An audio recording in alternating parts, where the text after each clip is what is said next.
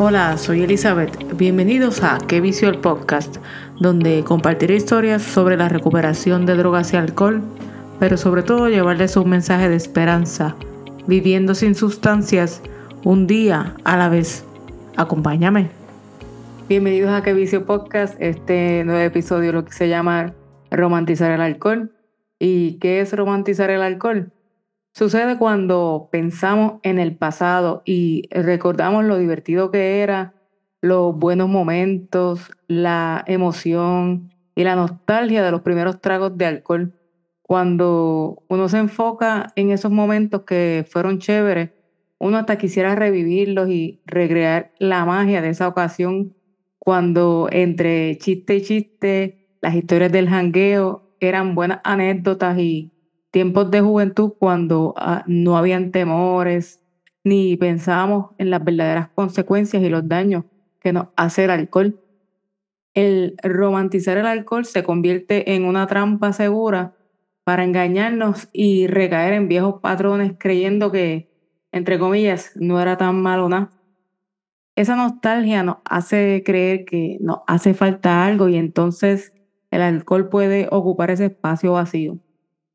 Número uno, ¿cómo dejar de romantizar el alcohol?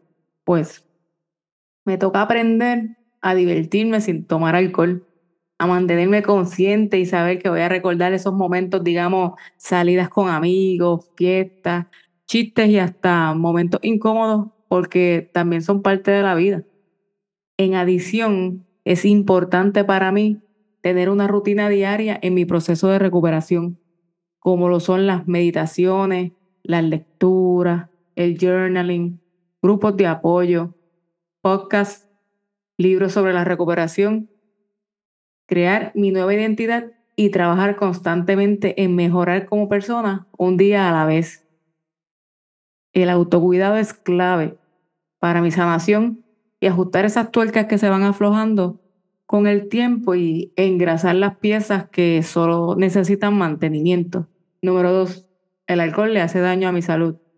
Ahora que tengo 40 años y estoy con issues de salud, es mejor continuar manteniéndome alejada del alcohol.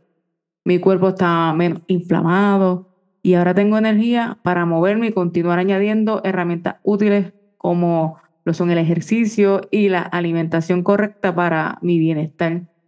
Número 3. Play the tape forward. ¿Qué pasaría una vez me dé ese primer trago? Sí, quizás al principio me sentiré calmada, esas emociones que siento se relajen, pero luego de eso seguiré tomando porque para mí nunca fue un solo trago. Y se asomará la depresión porque estoy autosaboteando mi proceso, mi integridad como persona. Vendrá la ansiedad a las 3 de la mañana porque mi hígado estará desintoxicando esa toxina del etanol que ingerí disfrazado de un trago sofisticado que posteé en las redes para sentirme que soy parte de ese grupo social y pertenezco porque hago lo mismo que ellos, veo lo mismo, voy a los mismos sitios. Por ende, soy igual de exitosa que ellos. En las redes sociales se vacila mucho con la frase de no vuelvo a beber, pero solo se enfoca el hangover como sentirse mal físicamente y no el motivo o razón principal que nos hizo decidir sumergirnos en el alcohol si fuéramos realmente honestos y vulnerables en las redes sociales y con nosotros mismos, postearemos el día después de beber el hangover, reconociendo que actuamos en contra de nuestro cuerpo y nuestra alma porque pagamos un alto precio por el alcohol para un ratito que solo fue una ilusión de un buen momento. A continuación te voy a compartir unas frases que vi en internet y se enfocan en la recuperación y la sobriedad. Número uno, no dejes que el pasado te robe tu presente. Dos, el alcohol no es una recompensa. Tres, nadie despierta diciendo, ojalá me hubiera emborrachado anoche. Cuatro, estar sobrio es una tarea difícil y hay que seguir trabajando todos los días. Cinco, no viajes en el futuro. No te preocupes por no volver a beber nunca más o por no beber en un próximo evento. Solo concéntrate en no beber hoy. 6. La adicción era la conexión social. 7. beber para ser feliz es como prenderle fuego a tu casa para mantenerte caliente. En conclusión, romantizar el alcohol puede ser peligroso porque puede hacerte caer en viejos hábitos destructivos al disfrazarlos como buenos momentos porque el alcohol era la conexión social.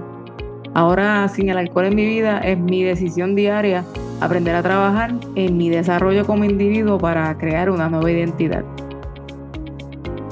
Espero que este episodio haya sido de su agrado. Quiero saber de ustedes, qué temas quieren que hable. Si quieres compartir tu historia, la invitación a mi podcast está abierta. Como dice el refrán, si estás en recuperación, ya no tienes un secreto que puede hacerte daño. Tienes una historia que puede salvar a muchos. Y recuerda que todos tenemos una historia que contar. Hasta la próxima. ¡Qué vicio!